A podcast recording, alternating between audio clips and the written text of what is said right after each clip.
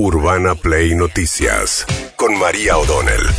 Todos los días, la información destacada. Con las voces de sus protagonistas. Búscanos en Spotify y seguinos para enterarte de todo lo que tenés que saber. Urbana Play Noticias. Un update con la información más importante. Urbana Play 1043. Una nueva experiencia.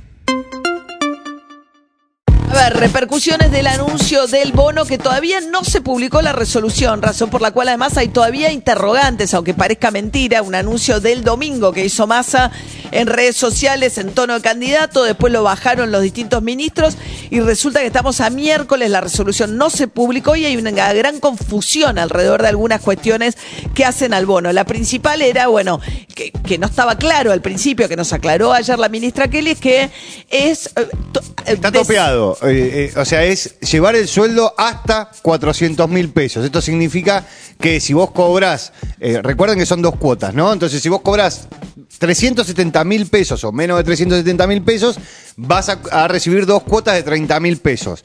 Ahora, si vos cobras 380 mil pesos, vas a recibir dos cuotas de 20 mil. Claro. O si cobras 390 mil, dos cuotas de 10 mil. Claro, la idea es que por debajo de 400 mil eh, va. No, claro, pero por ahí ganas 330 y tenés trein- 30 de. de- Claro, o sea, por eso, no- por abajo de 370 Sí. vas a recibir 30 mil. Claro, Y por a- entre 370 y 400 vas a recibir la diferencia que te falta para 400. Bien, así lo explicó David, así que eso por un lado. Y la otra es la pregunta que le hacíamos ayer a la ministra, que generó muchas repercusiones. El que reciba el bono, que lo recibe por una decisión del Ejecutivo que le impuso esto a los privados, por un lado, y a los trabajadores estatales nacionales se los va a dar. ¿Va a poder comprar dólar mes, p- seguir operando en el mercado de cambios? Nos decía esto ayer eh, la ministra. ¿El que cobra bono va a quedar afuera de la compra de dólares? Sí, Ah, pero eso no es una decisión. Si el Estado obliga a pagar el bono y a mí me paga el bono un empleador por decisión del Estado, quedo afuera de la compra de dólar oficial y de dólar MEP.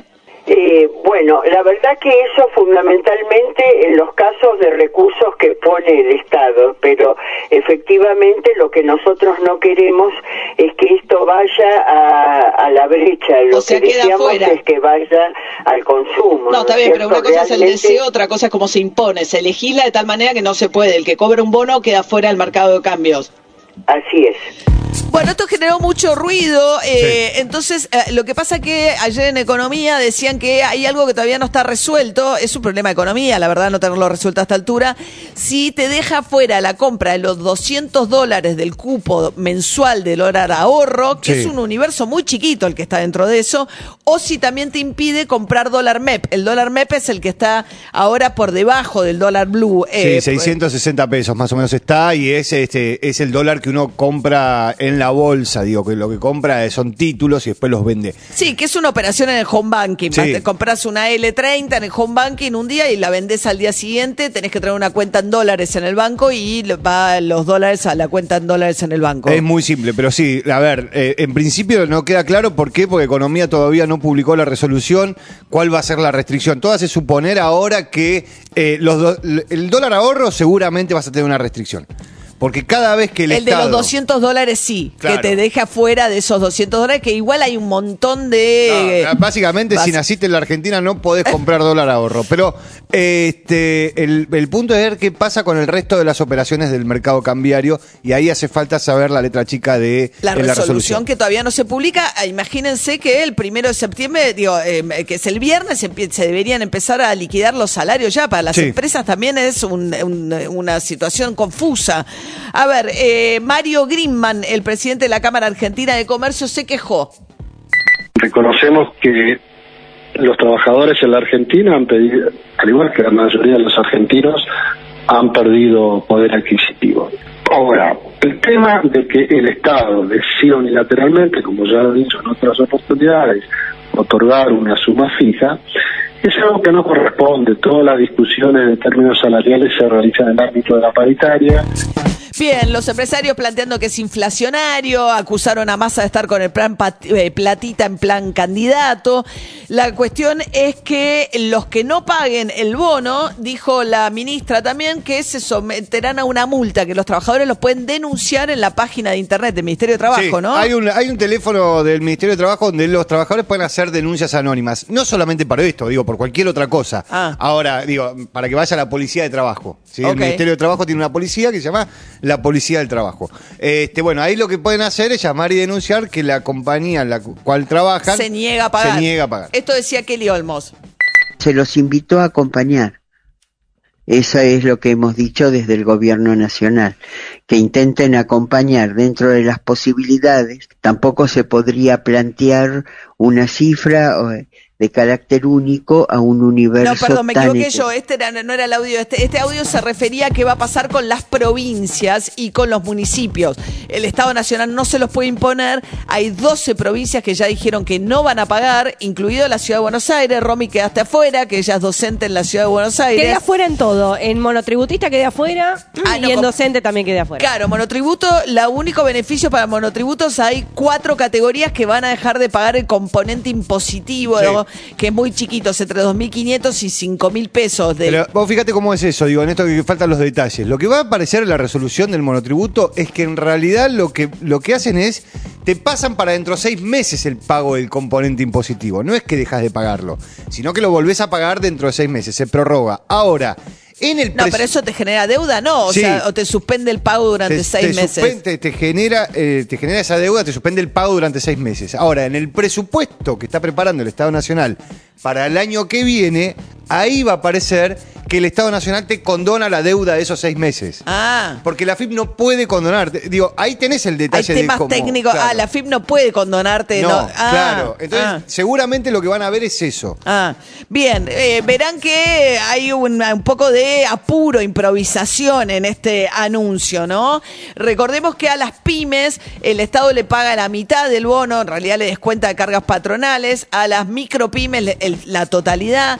Recordemos que las empleadas en casas particulares también tienen bono, que es más chiquito, es de 25 mil pesos, pesos dividido en dos cuotas, que se paga según proporcional a la cantidad de horas Sí. trabajadas y también los hogares que tienen esa situación, por supuesto con trabajo registrado, el Estado les va a ayudar a pagar el bono. Sí, si tienen ingresos por abajo de un millón y medio de pesos. Por hogares con bien. Los que están que trinan también es el sector de la eh, de la salud, eh, por el congelamiento que le impusieron por tres meses a las cuotas de las prepagas.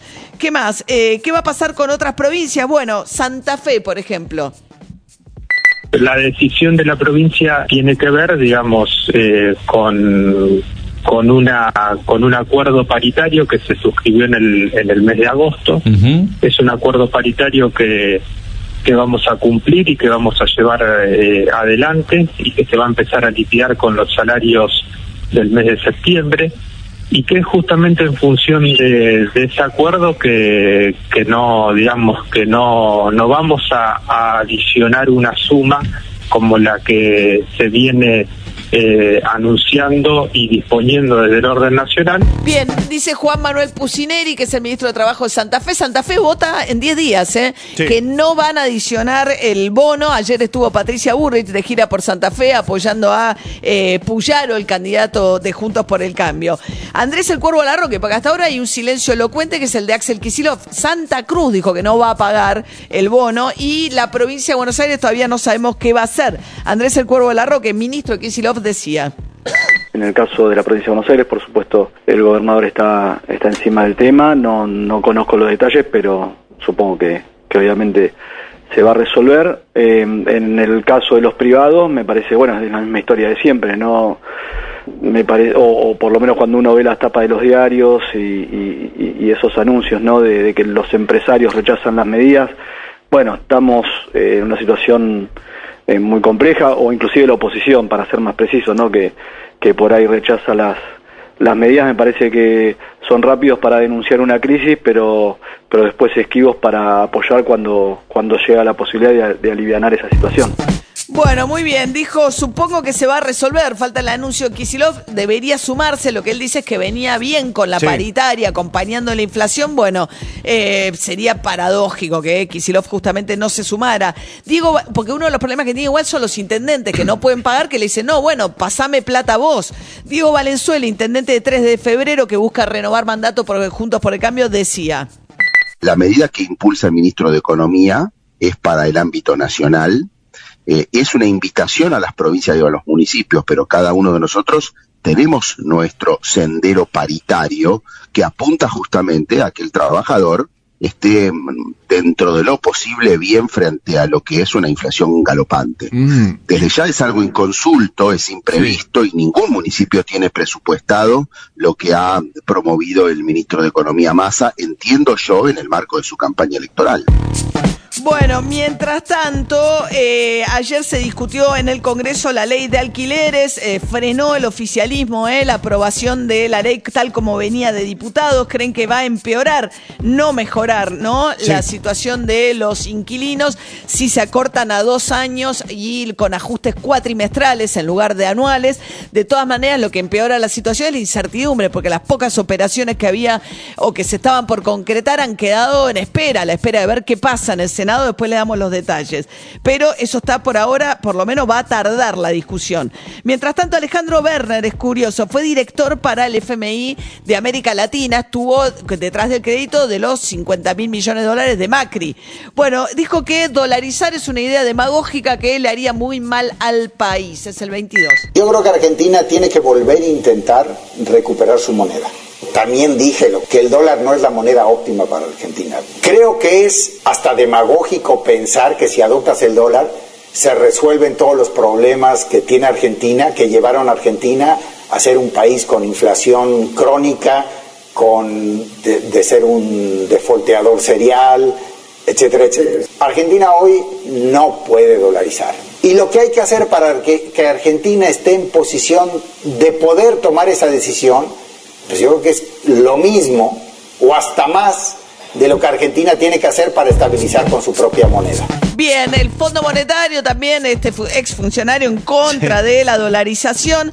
Eh, Patricia Burri, mientras tanto, dijo que está a un 90% su acuerdo para presentar eh, el día de mañana a Melconian como su futuro ministro de Economía en caso de ganar la presidencia.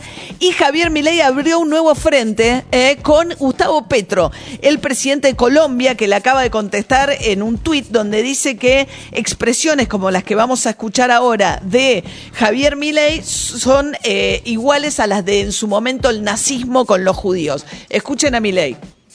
es que es el sistema que le permite a los envidiosos y resentidos ¿sí? llevar una vida más ¿De qué es el cómoda. socialismo?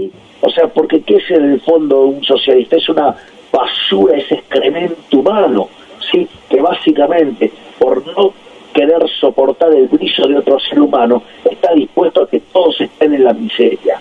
O sea, porque ese es un socialista, es una, en el fondo, es una enfermedad del espíritu, una enfermedad del alma. Son malas personas. Esa es la realidad. Bien, así hablaba Javier Milei, le respondió Gustavo Petro. ¿eh?